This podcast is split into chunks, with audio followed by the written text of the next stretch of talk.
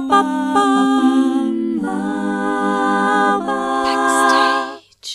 Herzlich willkommen zu Backstage. Mein Name ist Leni Bormann und heute spreche ich mit Pascal Vogt aus Essen. Neben seiner Lehrtätigkeit an einer Förderschule für geistige Behinderung arbeitet Pascal als Komponist, Musiker und Autor, veröffentlicht Popsongs und Klavierstücke und war lange Jahre als Darsteller und Komponist in der Musicalszene unterwegs.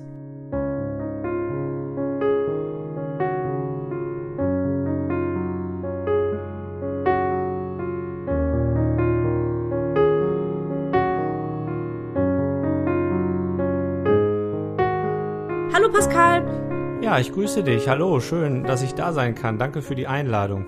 Ich freue mich auch sehr. Äh, ich habe gerade schon in dem Intro versucht, ähm, möglichst viel von dem unterzubringen, was du so machst, weil du bist sehr vielseitig unterwegs. Ist das was, was dir wichtig ist oder was dich so ausmacht, dass du ähm, verschiedene Lebensbereiche hast, wo die Musik eine Rolle spielt?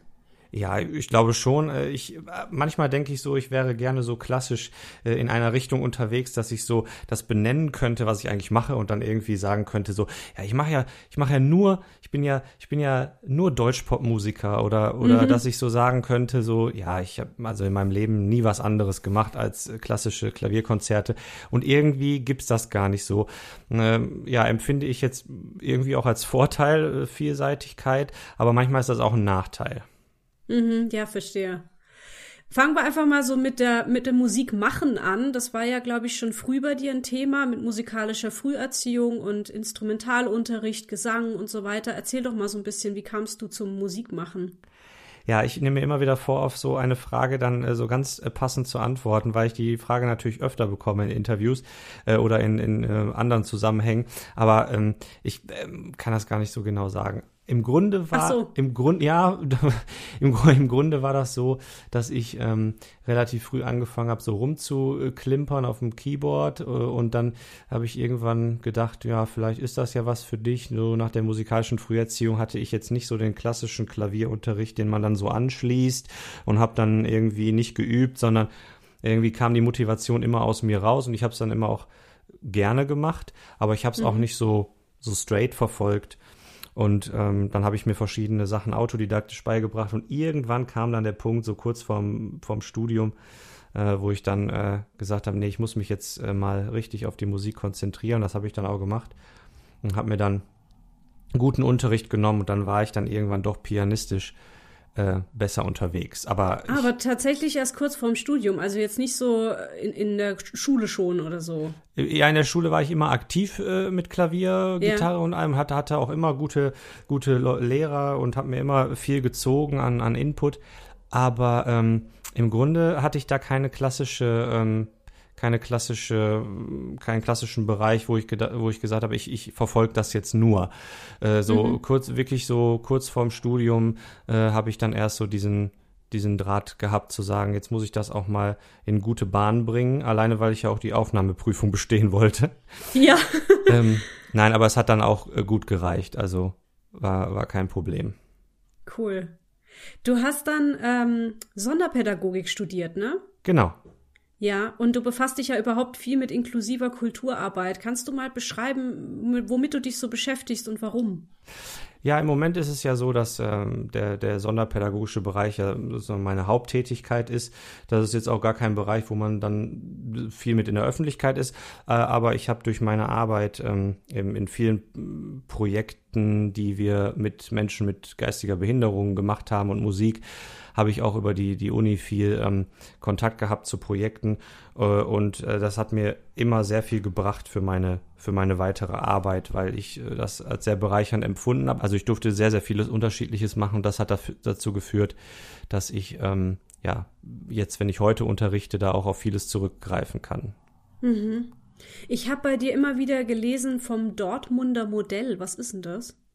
Das Dortmunder Modell war damals äh, in der, an der TU Dortmund, an der Uni Dortmund, wo ich auch studiert habe, äh, ein, ein äh, inklusives Projekt, äh, mhm. Äh, ein inklusives Musikprojekt, äh, beziehungsweise ein, ein Forschungsprojekt, in dem eigentlich drei Jahre, also es ging drei Jahre, ähm, wo, vers wo versucht wurde, ähm, Inklusion eigentlich so in den musikalischen Bereich zu bringen, wie es eigentlich sein sollte. Es gab drei Phasen, äh, also Breitenbildung, Professionalisierung bis hin zu inklusiven Bands, die sich dann gebildet haben mit Menschen mit Bindung, die auf der ganzen Welt dann getourt sind. Also es war wirklich, ähm, wirklich ein tolles Projekt und äh, da, das ja. waren dann Menschen mit geistiger Behinderung aus äh, Werkstätten, die haben über die Uni Instrumentalunterricht bekommen, äh, Breitenbildungsangebote, dann gab es eine Spezialisierung auf Instrumente und die wurden richtig ausgebildet. Mhm. Und das war wirklich so der, die Zielsetzung des Projekts, zu sagen, wir, wir bilden wirklich in Musik äh, aus und äh, äh finden da wirklich Potenziale. Das war spannend. Und dieses Modell ist jetzt quasi das, was daraus so erwachsen ist aus dieser Forschung, oder? Ja, das Modell war äh, begleitend zu dem, was, was, was, oder was geforscht wurde. Und ich war da auch in der Dokumentation und im, ich habe selber als Instrumentallehrer. Und das, was dabei rauskam, sind jetzt teilweise Projekte, also Bands, die es immer noch gibt und die wirklich damit auch Geld verdienen. Ach, das ist ja cool. Ja. Okay, ja. Was ist denn dir so bei deiner Arbeit als, als Lehrer wichtig oder was ist so dein, dein Ansatz oder deine Zielsetzung? Ja, im Grunde natürlich individuelle Förderung, so wie es auch, so wie es auch äh, sein muss. Äh, aber ich glaube, ja, ganz viel, ähm, ganz viel Beziehungsarbeit, ganz viel Menschlichkeit, ganz viel ähm, Arbeit an, an Soft Skills. Das ist, glaube ich, sehr, sehr wichtig. Und ich kann die mhm. Musik immer wieder sehr lernförderlich einsetzen. Das ist schön. Ja, ich habe auch gelesen, handlungsorientierter und ritualisierter Musikunterricht. Ja, das, da müsste ich jetzt ja. vielleicht in einem pädagogischen Podcast für sein, um da äh, noch weiter äh, drüber zu sprechen. Ich bin halt neugierig. Ja, ja, ja ich weiß. Ähm, na, es sind so, irgendwann hat man so seine Bereiche, in denen man äh, äh, in denen man maßgeblich tätig ist. Und das ist bei mir mhm. so die, die Entwicklung so von, von handlungsorientierten, äh, musikalischen, musikpädagogischen äh, Liedern und, äh, mhm. und auch Publikationen. Ich habe auch schon einige Sachen veröffentlicht und äh, das ist so der pädagogische Bereich, der da auch noch äh, eine Rolle spielt, ja. Ah ja, okay, cool. Was ich aber gerne noch erwähnen würde in dem Bereich sind deine YouTube-Videos. Du hast mal äh, 2020 die Reihe Was ist eigentlich mitgestartet, die sich an Förder- und GrundschullehrerInnen und Interessierte richtet. Ähm, wie kamst du drauf, diese Reihe zu starten? War das ein Corona-Projekt? Gar nicht, nee, gar nicht mal unbedingt Corona-Projekt. Ich habe damals ähm, gedacht, ähm, es, es könnte oder wäre interessant, wenn es äh, so kleine Input-Videos gäbe zu bestimmten musikpädagogischen Themen. Ich habe das mhm. dann irgendwann aber eingestampft, weil es natürlich äh, sowohl zeitlich als auch ähm, als auch äh, interessenstechnisch dann auch so war, dass es sich nicht so wirklich gelohnt hat. Ich hätte vielleicht weitermachen können, aber irgendwann muss man seine Prioritäten auch setzen. Und dann habe ich es nicht weitergemacht, aber es gab einige Leute, die es äh, geguckt haben und die da für ihren Unterricht was mitnehmen konnten. Aber ich habe die Reihe dann nicht, äh, nicht weitergeführt. Okay. Gut, dann reden wir doch mal über deine Popsongs und Klavierstücke, die ich schon angesprochen habe. Da, äh, genau, habe ich mir notiert, dass äh, 2020 dein Album Kontraste erschienen ist und jetzt vor kurzem auch deine Single Irgendwie mit einem Musikvideo auch auf YouTube. Ähm, erzähl mal ein bisschen von deiner Musik. Was machst du da so? Ja, das ist äh, auch ein ganz spannender Prozess äh, gewesen, dieser, dieser ganze Bereich von, von, von eigener Musik. Also ich habe ja auch erst 2015 angefangen, eigene Popsongs zu schreiben, äh, beziehungsweise bin da erst auf die Idee gekommen, ich könnte ja vielleicht eigene Popsongs schreiben mhm. äh, und äh, habe ich dann auch gemacht und äh, dann konnte ich mich nie so ganz entscheiden, in, in, in welcher Richtung, in welche Richtung geht das. Ich habe dann auch zwischendurch bei Kontraste zum Beispiel englische Sachen geschrieben, äh, mir dann Feedbacks eingeholt. Äh, ja, Englisch ist vielleicht auch nicht ganz so jetzt mein Ding, aber war ein Versuch wert. Äh, vielleicht sollte ich es eher auf, ähm, auf Deutsch äh, produzieren. Und dann hab, bin ich eigentlich bei Deutsch-Pop irgendwie geblieben, mhm. eine Zeit lang. Und inzwischen ist es äh, schon wieder so ein bisschen anders, dass ich eher instrumentale Stücke veröffentliche. Ähm, und ja, irgendwie, ich weiß nicht bin ich irgendwo überall zu Hause und äh, versuche alles irgendwie äh, zu machen. Äh, mhm. Aber natürlich ist das für die Profilbildung auch ein bisschen schwierig. Ja, also äh, das ist tatsächlich auch das, was mir in der Vorbereitung zu heute nicht schwer fiel, aber was so ein bisschen Herausforderung war, das quasi alles so ein bisschen zusammenzufassen, was du tust, weil es tatsächlich super unterschiedlich ist. Ne? Also, ähm, weil äh, wir hatten es jetzt von Deutschpop, aber deine Klavierstücke, finde ich, sind schon wieder was ganz anderes, diese Instrumentalstücke. Ja, es ist auch für den Musikmarkt oder insgesamt für, für, den, für, den, für die Musikindustrie, für das, was ich, was ich veröffentliche, auch, auch schwierig. Also ich glaube, mhm. ich glaube, dass, dass die, die äh, Dienstleister äh, inzwischen gar nicht mehr wissen, in welches Genre sie das einordnen sollen, was sie da bekommen. Ähm, äh, ich finde das ja gesellschaftlich gesehen eigentlich positiv, dass man äh, mich nicht einordnen kann. Ah, ja. Aber, ja. aber für den für den, für den Mainstream-Bereich ist es schlecht, glaube ich. Also ich glaube, da braucht man schon eine klare Linie. Äh, die versuche ich gerade zu finden, äh, zumindest äh, den Leuten klar zu machen, was mache ich denn jetzt eigentlich wirklich hauptsächlich, damit man äh, äh ja vielleicht auch sich für meine Musik interessieren kann. Und das ist halt meistens mhm. so ein Schubladendenken, dass man sagt, man kann sich für den oder die Musikerin, äh, MusikerInnen äh, interessieren, wenn man genau weiß, diese Musikrichtung machen sie. Mhm. Ja, das ist interessant. Das habe ich tatsächlich noch nie so so bedacht. Ähm, man muss aber jetzt auch dazu sagen, dass dein Klavierstück äh, Thinking About You nach nur 14 Tagen 1000 Streams erreicht hat. Also ganz unerfolgreich bist du jetzt nicht mit dem, was du machst. Äh, ja, das stimmt. Ich habe mal irgendwo gelesen, äh, die äh, es gibt bei Spotify werden glaube ich täglich 30.000 neue Sachen hochgeladen. Äh, ich also ich habe es in der Doku 30.000 echt. Ja, ich habe es ich hab's, ich hab's in der Doku letztens irgendwo gesehen mhm. und da dachte ich dann, ja, es ist auch einfach super schwierig, sich überhaupt irgendwie bekannt, also ich muss jetzt nicht berühmt werden, aber es ist so schwierig überhaupt die die Musik äh, an den Mann zu bringen oder an die Frau. Ja. Und ich äh, habe dann war dann noch mal einen Tick schockierter, als ich es vorher schon war, weil ich dachte, die, die die Masse ist ja einfach so so groß, dass dass man da überhaupt gar keine Chance hat, ohne aufwendiges Marketing sich sich einzugliedern. Und da mhm. und da habe ich dann noch mal schätzen gelernt, was das bedeutet, wenn man es mit einer Musik, die man, die man anbietet, äh, überhaupt schafft, das äh, innerhalb kürzester Zeit auch ja Streams zu generieren, weil es vielleicht auch in, in Playlists passt oder in, in eine Art von Stimmung. Und das mhm. schaffe ich mit den deutschen Sachen natürlich nicht, weil man die auch, also natürlich erstens gar keinem Mut, also gar keiner Stimmung zuordnen kann. Und zweitens äh, mit, mit dieser, dieser Stilistik und dem, dem deutschen Gesang natürlich international gar keine Chance hat. Das heißt, man, mhm. man sich die Märkte eigentlich schon, äh, schon verschließt, wenn man, wenn man sich auf deutschsprachig festlegt. Mhm. Und die Klavierstücke sind halt dann international, ne? Ja. Ja, und die haben halt auch diesen, diesen instrumentalen Charakter. Die Songs werden dann irgendwo in, in Stimmungen sortiert und dann, dann wird man halt nicht abgelehnt von, also man wird dann, man, man bekommt dann teilweise auch Platzierungen, die man sonst nicht kriegen würde, weil mhm. mich sieht dabei keiner, mich hört dabei keiner äh, singen, sondern es geht wirklich nur um die, um die reine Musik. Und wenn die zum Beispiel für, ich übertreibe es jetzt mal, äh, Musik für Schwangere oder Musik für Leute, die einschlafen wollen. Ja, wenn, wenn, ja. Äh, wenn die Kuratoren sagen, das passt da jetzt rein, dann, dann wird's gelistet. Das ist mit deutschen äh, äh, Songs oder mit generell Songs, in denen gesungen wird, viel, viel schwieriger. Ah, okay. Ähm, wie entstehen denn bei dir Songs oder Kompositionen?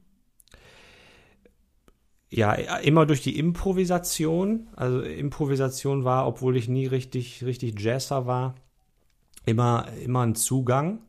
Mhm. Ähm, liegt wahrscheinlich auch daran, dass ich immer vom Ursprung der Musik aus ausgebildet wurde. Ich war da nie so akribisch. Ich habe nicht äh, eine Etüde nach der anderen äh, geübt. Musste ich später natürlich, aber am Anfang war ich immer daran interessiert, als Kind schon selber, immer auch selber was zu komponieren. Ich glaube, ich habe schon mit zwölf oder elf äh, versucht, ähm, dann auszubrechen aus Stücken und einfach zu überlegen, was könnte ich denn noch daraus machen. Mhm. Und die Improvisation ist immer so ein Startpunkt. Irgendwann fange ich dann an zu improvisieren und dann entstehen aus Stimmungen, Erfahrungen, das, was ich so, wo ich so denke, ja, vielleicht auch manchmal, wenn man eine gewisse ja, Laune hat, entstehen äh, Melodien und die versuche ich dann zu behalten als Fragmente und ähm, ja, wenn ich die Fragmente habe, versuche ich dann was Schönes daraus zusammenzusetzen. Und in den meisten Fällen ist dann auch die Aufnahme äh, irgendwie dann am Stück gemacht. Also die Klavierstücke mhm. bearbeite ich tatsächlich nicht. Also da will ich dann so, so lange so gut machen, äh, bis ich eine Aufnahme habe, die am Stück gespielt ist, ähm, sodass ich die Teile nicht schneide. Äh, ah, und, wow. und, und dann, ja. und dann lasse ich es auch so. Also deswegen kling, ja. klingen alle Stücke auch irgendwie sehr improvisiert, also nicht improvisiert, aber die sind nicht so wie aufgeschrieben. Die klingen nicht mhm. so wie aufgeschrieben. Oder, ja. Ne? Ja, ja, ja. Wie ist denn so das Feedback auf deine Musik? Äh, Feedback also kriege ich, bekomme ich eigentlich täglich irgendwas Nettes. Äh, es, es das ist, ist ja schön. Äh, ja, es ist aber nicht, es ist aber nicht so, als ob sich das jetzt, ähm, als ob das jetzt super viel ist. Das liegt natürlich auch an meiner Medienpräsenz, die ich aufgrund meiner, meiner Haupttätigkeit, die viel Zeit in Anspruch nimmt, gar nicht schaffe.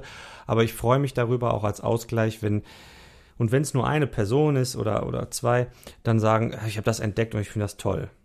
Ja, ist schön. So, das, das ist auch wirklich schon, das ist auch schon, ja, Feedback oder positiver Einfluss oder positives Feedback genug, wenn jemand das wirklich mag und dann äh, das jemand ist, den ich nicht kenne. Ja, ja, ja. ja. So, also die Musik jetzt nur für, für jemand, für, für Freunde und Verwandte zu machen, wäre auch zu wenig. Aber ähm, ja, man freut sich einfach, wenn fremde Menschen das, das entdecken und dann auf einen zukommen. Ja. Ja, cool. Ja, man kann dir auf Instagram folgen. Da kriegt man auch immer mal so Einblicke in, in neue Kompositionen. Selbst wenn sie noch nicht fertig sind, kann man schon so ein paar Schnipsel hören. Ähm, ich habe auch gesehen, dass du gerade an einem neuen Klavierstück sitzt, was am 17.12. erscheinen wird, richtig? Genau. Also ja. da kann man mal vorbeischauen, genau. Sehr gerne. Also natürlich sehr gerne. Ich mache auch zwischendurch Piano-Cover, wenn mir danach ist, äh, irgendwelche bekannten Popsongs so in meinem mhm. Stil zu spielen oder so. Das passiert auch schon häufiger jetzt. Und deine Musik kriegt man wahrscheinlich auf allen bekannten Streaming-Plattformen, oder? Genau, man bekommt sie im Grunde auf den einschlägigen Portalen, die bekannt sind. Ja. Äh, da kommen auch da kommen auch einige äh, Plattformen zu, die jetzt noch nicht freigeschaltet sind, aber die bekannten vier, sag ich mal, die sind äh, die sind bisher dabei äh, und äh, ja. Ähm, zum Thema Musical wollte ich auch gerne noch ein bisschen was fragen, weil das in deiner Vergangenheit zumindest ja ein ziemlich großes Thema war. Ich glaube, du machst es aktuell nicht mehr, ne? Also im Moment zumindest nicht. Nee, genau. Also gut, wegen Corona macht man sowieso viel weniger äh, äh, musikalisches. Ja. Aber ähm, Musical war immer ein Thema. Ist jetzt eigentlich abgeschlossen, äh, so das Thema, aber es gab schöne, schöne Momente, äh, wo ich äh, mich erproben durfte als Komponist, als Darsteller. Also es gab, gab jeden Bereich und das ist so, ja, ist schon die Vergangenheit, aber auch schön. Wie bist du da so reingekommen in diese Szene? Also hattest du da irgendwie Kontakte, Beziehungen oder übers Studium oder wie lief das? Ja, es war so parallel, glaube ich, zum Studium. Äh, man hatte sich immer mehr mit Musik natürlich auseinandergesetzt und dann äh, war Musical-Musik oder die Musik, so wie sie für Musicals gemacht ist, so das, was mir am ehesten entsprach von Vielseitigkeit und Komposition. Und ich habe das geliebt. Und dann äh, habe ich mich irgendwann für einen Chor, Musical-Chor beworben, der auch der auch relativ gut war dann und viele Sachen gemacht hat. Ja, und dann habe ich Leute kennengelernt, dann kam eins zum anderen und dann hat man viele Kontakte geknüpft und dann war man da äh, unterwegs. Das hat auf jeden Fall wirklich Spaß gemacht. Und du hast ja auch ein eigenes Musical komponiert oder geschrieben. 2014 hatte das seine Uraufführung, ja. Sophies Traum. Magst du davon noch erzählen? Das würde mich persönlich auch einfach sehr interessieren, ja. wie man ein Musical auf die Beine stellt. Wie man ein Musical auf die Beine stellt. Auf jeden Fall mit viel, viel, viel, viel, viel, viel, viel, viel Unterstützung. Äh, mhm. alle, alleine schafft man das nicht. Ähm, da ähm, denken die Leute immer, wenn man von sich spricht und sagt, ich habe ein Musical gemacht, dann meint man sich selbst auf keinen Fall. Yeah. Ähm, ich habe ähm, 2014 äh, Komposition fertiggestellt, weil mein, weil mein Wunsch war, ähm, ja, ein Musical zu komponieren. Mhm. Und äh, habe dann gedacht, okay, vielleicht wird's jetzt auch aber kein ganzes Musical, weil ich dann irgendwann merkte, äh, dass es wirklich viel ist. Wenn man dann noch einen Chorsatz braucht und da braucht man noch ein Stück und Ensemble, braucht man ganz viele Dinge. Und ich hatte aber Melodien fertig, die mir sehr gefallen haben. Und dann habe ich gedacht, ich möchte das eigentlich mal gerne hören und als Musical machen. Und dann habe ich noch ähm, ja, einen damaligen äh, Freund gefunden, der ähm, Texte äh, gemacht hat oder mitgeholfen hat, auch Texte zu machen, Story mitgeschrieben hat und irgendwie kam eins zum anderen und dann haben wir am Schluss gesagt, wir wollen das auf jeden Fall auch machen, auch mhm. aufführen. Und da war natürlich ein großer Traum, das überhaupt auf CD zu bringen, äh, von möglichst guten Menschen auch gesungen. Äh, und ja, und dann kam es dazu, dass wir Kontakte hatten zu Sound of Music, die auch viele Shows mit, mit Leuten wie Alexander Klavs oder Mark Seibert gemacht haben. Und mhm. ähm, dann äh, wurde ich angerufen, ob ich dann auf dem Label die CD veröffentlichen will. Und das war super schön. Und dann haben wir mit ganz, ganz vielen tollen Leuten, zum Beispiel mit der Michaela Schober zusammen, die wirklich super ist, äh, haben wir dann die CD aufgenommen. Das war erstmal die CD. Und dann haben wir es tatsächlich zwei Abende aufgeführt. Aber das war sehr, sehr anstrengend, bis es dazu kam. Und äh, ich würde es wahrscheinlich jetzt auch jetzt ist sowieso ein anderer Lebensabschnitt, aber ähm, auch wenn ich äh, in dem damaligen wäre, wahrscheinlich jetzt nicht mehr so wiederholen, aber es war mhm. eine ganz tolle Zeit. Worum ging es denn in dem Musical? Darf ich das noch fragen? Ja, das hat, hatte, hat sich ja dann auch wieder äh, gekoppelt mit dem, was ich dann äh, beruflich auch eingeschlagen habe. Ich habe während meines Sonderpädagogikstudiums äh, mich immer so interessiert für den ganzen Bereich äh, Umgang mit Menschen mit Behinderung über die, über die Jahrzehnte und äh, mhm. in, in, der Historie. Und der, der, der Stoff ist relativ hart, also ähm, behandelt sozusagen den Umgang mit geistig äh, Behinderten oder Menschen mit geistiger Behinderung im Nationalsozialismus so. Und da darum ist eine Familienstory geknüpft, damit es nicht die ganze Zeit nur ernst ist. Ist eine Familienstory geknüpft von, äh, von einer jungen, von einem, von einem Mädchen, Sophie, die irgendwann ja, die die ganze Zeit äh, von ihren Eltern kontrovers erzogen wird. Der Vater ist sehr regimetreu. Äh, die Mutter möchte eigentlich gerne ausbrechen und möchte eigentlich gerne ihre Meinung sagen, traut sich aber nicht. Und die Sophie wird hinterher zum Sprachrohr der Mutter und setzt sich dann für, für alle Menschen ein und äh, unter anderem auch für einen Jungen mit, mit geistiger Behinderung, ähm, die ja damals noch ähm, auch ja, verfolgt wurden und mhm. äh, ja, hat dann eine heimliche Freundschaft zu einer Person und ja. Boah, das klingt aber echt nach einem Monsterprojekt, ne? Also inhaltlich erstmal, da ist ja auch Recherche hinten dran und dann die ganzen Sängerinnen und Sänger und die CD und dann die Aufführung, huiuiui. ja, wir haben ja. das, glaube ich, insgesamt unterschätzt, aber es ist mh, hm, rückblickend, glaube ich, gut, dass wir es unterschätzt haben, weil wir es vielleicht sonst nicht gemacht hätten. Ja. So, ich finde immer, wenn man da so drin steckt, dann hat man, ich habe das als Komponist gemerkt, ich war, ich war in einem Stadium, ähm, das ist jetzt ein bisschen aus dem Nähkästchen plaudern, aber ich war in einem Stadium, äh, wo ich äh, überhaupt gar keine Idee hatte, äh, wie ich einen, einen Chorsatz, der mir noch fehlte, ein Ensemblestück, das mir noch fehlte, wie ich das überhaupt da jetzt reinkriege, weil ich hatte, mhm. ich hatte noch gar keine Melodie, gar nichts. Also ich hatte wirklich diese CD-Stücke nur und dann, dann waren wir, wurden wir so äh, äh, unterstützt, dass äh, die Aufführungen auch realisiert werden konnten und so. Und da habe ich gedacht, das kann jetzt nicht wahr sein, dass es jetzt so schnell geht, weil ich habe manche, ich habe manche Stücke noch gar nicht. Ach du meine Güte. Und, und dann, ja. und dann habe ich, ähm, ja, wie so, wie so Auftragswerkarbeit, dann habe ich einfach versucht, äh, irgendwas zu schreiben, was gut passte. Hm. Ähm, und durch diesen Druck hat man teilweise auch Sachen echt gut gemacht die man vielleicht heute gar nicht mehr schaffen würde. Also man schafft irgendwie unter Druck total viel. Und ähm, ja, irgendwann war es dann doch fertig, auch wenn es wirklich eine Entwurfsfassung hat oder einen Charakter von Entwurfsfassung auch bis zum Schluss hatte. Aber wir haben es irgendwie geschafft, zwei Akte auf die Bühne zu bringen. Und das ähm, ist total schön. Wow, ja, cool. Hm, ja, du hast gerade schon gemeint, während Corona macht man ja eh nicht mehr so viel. Ähm, hast du Gedanken, möchtest du was erzählen, wie du so die ganze Krisenzeit im Moment erlebst? Ähm, weiß nicht persönlich, aber vielleicht auch so zur Kulturszene, wie du sie wahrnimmst? Ja, ich, äh, ich was will man dazu sagen? Also ich habe, glaube ich, wirklich in den letzten äh, anderthalb Jahren ähm, wirklich gar nichts mehr gemacht.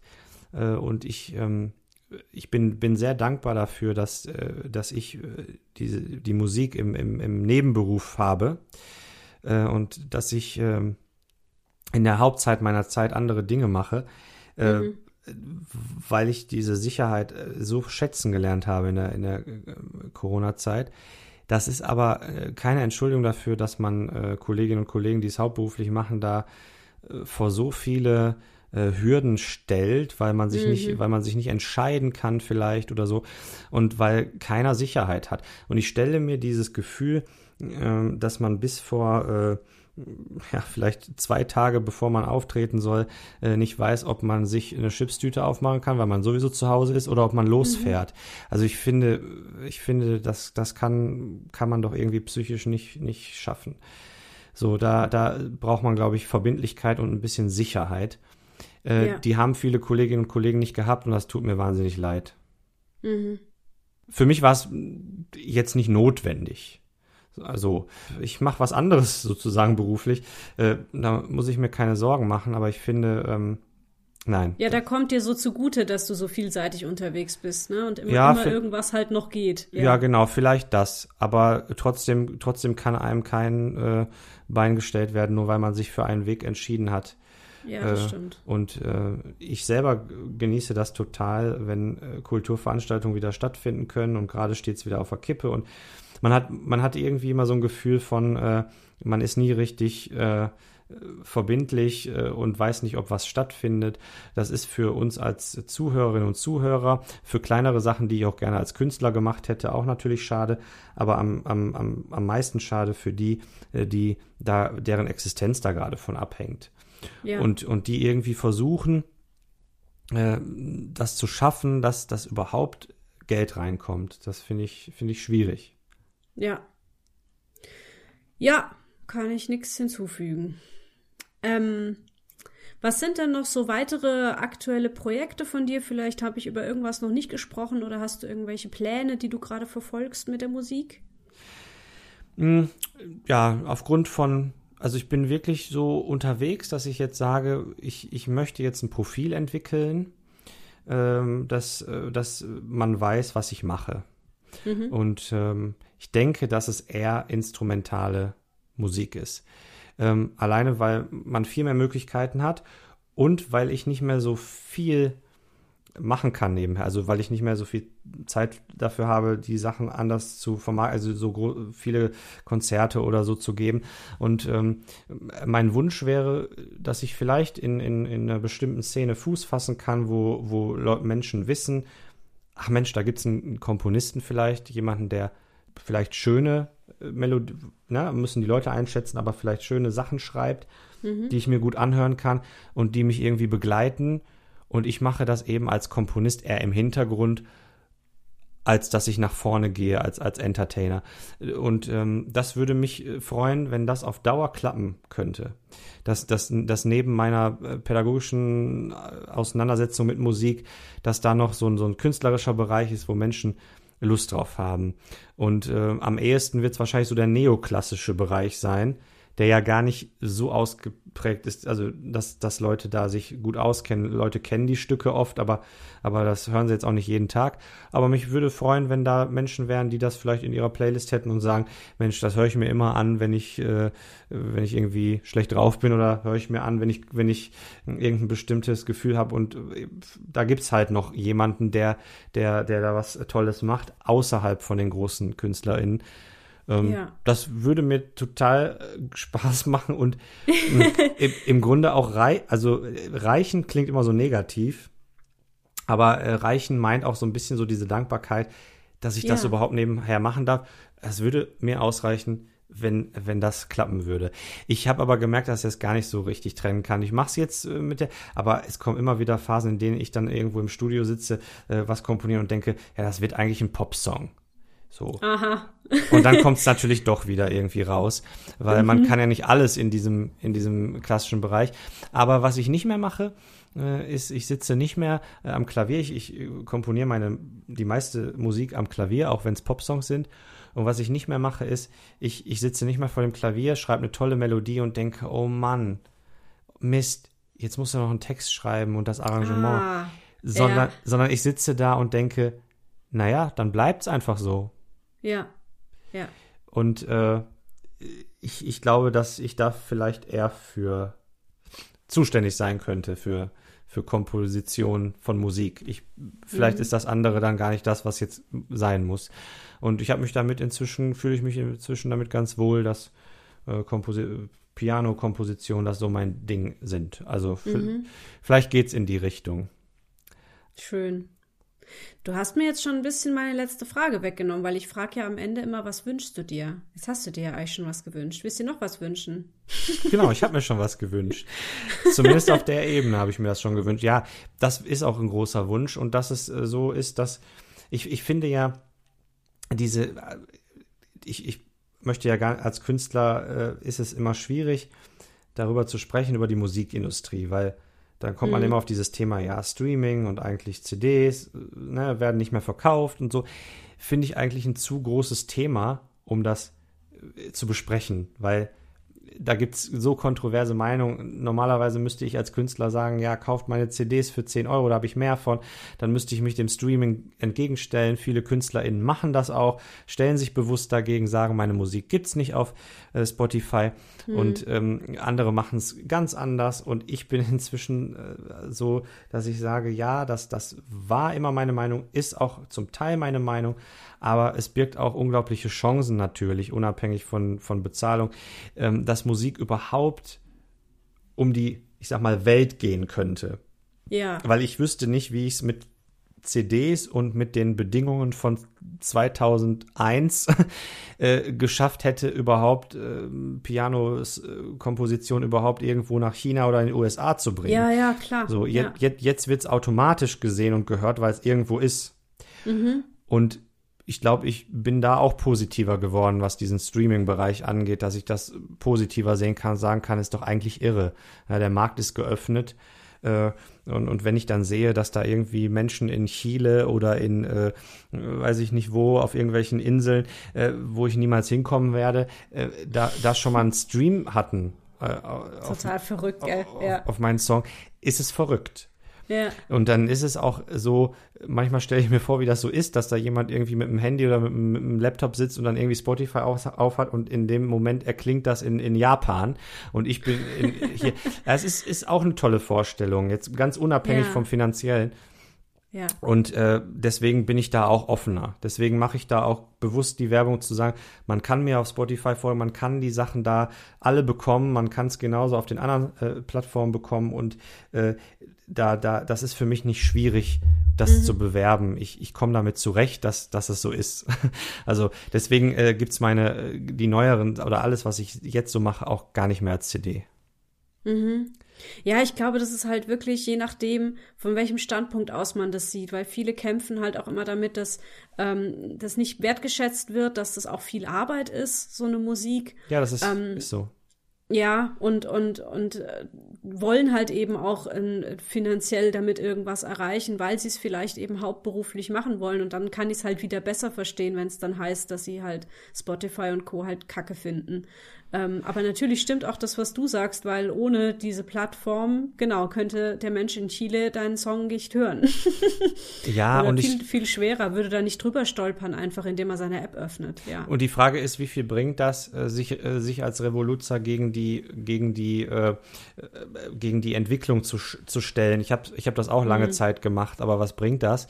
Ähm, ich glaube, dann muss man sich besser überlegen, das, was man möchte, nämlich die Musik an die Menschen bringen, äh, sollte man dann auf den Live-Sektor, weil der kann niemals gekauft werden. Live, live kann man nicht kaufen. Äh, Und ich glaube, dann sollte man sich darauf konzentrieren, zu sagen, die Musik ist leider, leider, leider, leider, leider äh, ein, ein, ein Marketinginstrument, was nicht so gut bezahlt wird. Aber die Leute, die dich hören wollen und die für dich Geld ausgeben wollen, weil du es wert bist, die kommen zu dir live. Und vielleicht sollte man das dann auch forcieren und einfach sagen, ich, ich, ein Ticket ist dann einfach nicht günstig, weil es kann nicht günstig sein, steckt unfassbar viel Arbeit drin und dann muss man es vielleicht auf die Weise machen. Äh, aber ich glaube, die Zeiten, in denen man mit CD-Verkäufen da richtig viel machen kann finanziell, sind, glaube ich, vorbei. So. Und ja, ansonsten gibt es ein paar Leute, die da richtig gut verdienen, weil es richtig viel gestreamt wird, aber das sind die wenigsten. Ja, das sind halt ganz wenige, genau, ja. Ich verlinke auf jeden Fall mal deine Webseite. Instagram, Facebook haben wir schon angesprochen. Verlinke ich auch mal in den Shownotes dieser Folge. Dann kann man schauen, was du so machst und dich auch eben gerne verfolgen auf deinem Weg und in deine Musik reinhören. So. Ja, sehr, sehr, sehr gerne. Also auf mhm. jeden Fall. Dann würde ich jetzt so in meine Verabschiedung gehen oder habe ich noch was ganz Wichtiges vergessen? Nein, auf keinen Fall. Also ich sage auch nochmal Danke, dass ich hier sein kann, weil, weil, weil ich Podcasts sehr mag und oh, cool. äh, das stand noch auf meiner Agenda für fürs Leben. Ich muss auch auf jeden Fall mal in einem Podcast sein. Oh, weil, wie cool. weil ich dachte, irgendwie, ich, ich, ich liebe dieses Format, weil, weil ich das selber, ich höre selber Podcasts und ich finde, ja. ich finde dieses Format äh, toll. Ich, ich, deswegen habe ich auch gar kein schlechtes Gewissen, dass ich so oft, äh, äh, so oft äh sage und, und so oft äh, aus dem Nähkästchen plaudere, weil ich das eigentlich gut finde. Also ich, ich habe ja, ja. ich, ich habe auch ganz häufig äh, irgendwas im Ohr und dann ist, mache ich ich dann nebenbei irgendwas. Äh, ja. Und ähm, ich finde das dann spannend, dazu zu hören, wenn das dann so länger irgendwie geht, so ein Gespräch. Und deswegen, äh, nein, Podcast auf jeden Fall super. Aber ein Hinweis oh, noch, ich komme ich komme zwar aus Essen, aber ich wohne da gar nicht mehr. Also das, oh. nur, das nur mal fürs Intro. Äh, ist aber kein Problem. äh, Okay, ich kann jetzt nicht mehr sagen, wo ich das rausgefiltert habe. Anscheinend stand das mal irgendwo und dann habe ich das abgeschrieben. Ja, auf jeden Fall, weil ich auch aus Essen komme. Und das ist auch okay. auf jeden Fall nicht, ah. nicht unerwähnenswert, dass ich im Ruhrgebiet groß geworden bin. Muss man ja auch mal die Ruhrgebietler hier grüßen. Also, wenn ich sage Pascal Vogt aus Essen, dann ist es nicht falsch, sagen wir es mal so, oder? Dann, dann ist es nicht falsch, weil ich da geboren bin, genau. Okay, okay. Ja, dann sorry, dann habe ich da vielleicht schlecht recherchiert. Das kann auch mal vorkommen. Nein, alles gut. Das stimmt ja okay. auch so. Ja, cool. Ja, dann auch von mir vielen herzlichen Dank für das schöne Gespräch. Ich fand es total spannend, wie viele unterschiedliche Themen wir jetzt hier auch äh, drinne hatten. Und ähm, ich wünsche dir einfach mal rundum alles Gute. Ja, herzlichen Dank und ich wünsche viel Erfolg für deinen Podcast, der ja auch äh, ja viele spannende Gäste jetzt immer hat und ähm, ja. ja, jetzt bin ich einer davon. Herzlichen Dank. Vielen Dank fürs Zuhören. Das war Backstage Folge 76. In den Show Notes findet ihr die Links zu Facebook, Instagram und Twitter, außerdem zum Blog und alle Infos dazu, wie ihr mich und meine Arbeit unterstützen könnt. Lasst auch gerne Feedback da, entweder auf zum Beispiel Instagram oder schreibt mir eine E-Mail an backstagepodcast.gmx.de. Meldet euch auch gerne bei mir, wenn ihr selbst mal zu Gast im Backstage Podcast sein möchtet. Da bin ich gespannt. Und dann hören wir uns hoffentlich bald zu einer neuen Folge mit einem neuen Gast wieder. Tschüss! Tschüss! Irgendwie geht das Leben immer weiter. Irgendwie haben wir das alles noch.